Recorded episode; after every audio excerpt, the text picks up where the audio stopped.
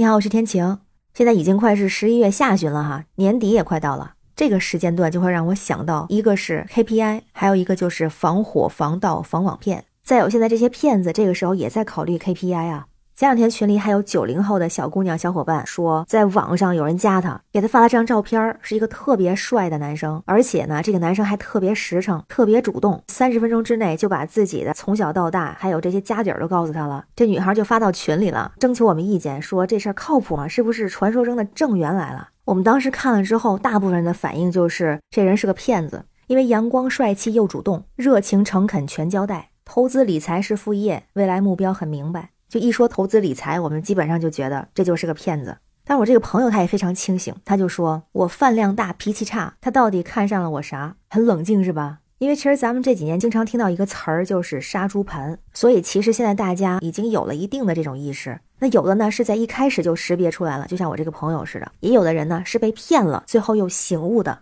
这两天有个新闻里的女士就是这样的，她被骗了好多钱，有上百万，然后出现了巨大的反转，就是她又把这个骗子从国外骗回到国内，最后落入法网。那视频里面说呢，是有一个在重庆的李女士。她在生活中一直是单身，没找到合适的另一半，所以呢，她就去一个婚恋的平台去注册了信息。后来就有一个平台上的人加了她的微信，因为这个李女士她自己的公司是在做中石油的项目，那那个加她的人呢，就自称是中石油驻境外驻地办事处的，所以他们就有了共同话题，聊得还挺投机。而且在这个男子得知李女士她是一个单亲妈妈之后，每天就是各种大献殷勤，对她嘘寒问暖。然后李女士就说了一句话，她说从来没有人这么关心过我，所以她就很快的投入到这份感情里边。但是后来呢，突然有一天，对方就说自己有一个期货账号，因为他自己身份不方便，所以就请这个李女士代为保管和操作，而且说要是有余钱的话，就可以在账号里边一块做，就可以赚点快钱。这个人说呢，他当时在迪拜，所以能得到一些内幕的消息，刚好这一月的时间啊就可以赚钱。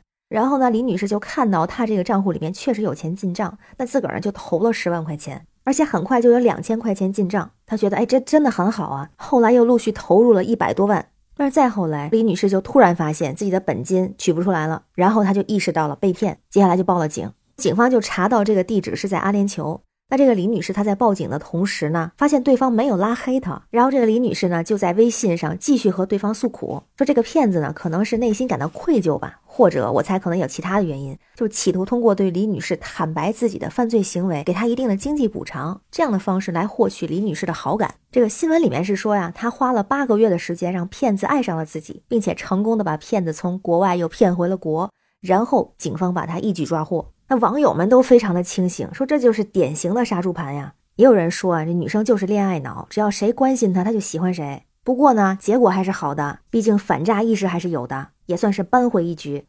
哎，我是觉得这李女士还也真是个狠人儿哈。首先人不差钱儿。因为其实我之前也遇到过这种情况，婚恋平台上前几年的时候也是遇到过这么个人，结果才聊了两天，他就给我推荐什么投资理财的 A P P，当时让我先投入两千块钱试试水，我就说我没有钱，我问他一百块钱行不行，然后直接被嫌弃，但是后来又把他举报了，也没有再聊，所以我就觉得新闻里这个李女士说这个骗子感到内疚或者是爱上自己，我觉得这事儿也不好说，骗子的想法咱不知道。然后我觉得这个李女士很厉害的，就是当你投入这段感情，然后发现被骗之后，可能那种心情是很沮丧的。但是这个李女士她就可以在投入之后又清醒过来，而且战斗力满满。还有她特别明智，她通过民警来帮助她解决这个问题。因为我记得之前还有一个案例，也是女生被骗了钱，被骗了十几万。那女孩呢也是要想把钱追回来，但是她没有第一时间联系民警，她是先想办法把这个男生约到了自个儿家里头，把他稳住之后才报的警。那个还是挺危险的。但是最后那个钱被追回来了，骗子也被抓起来了，是个好结果。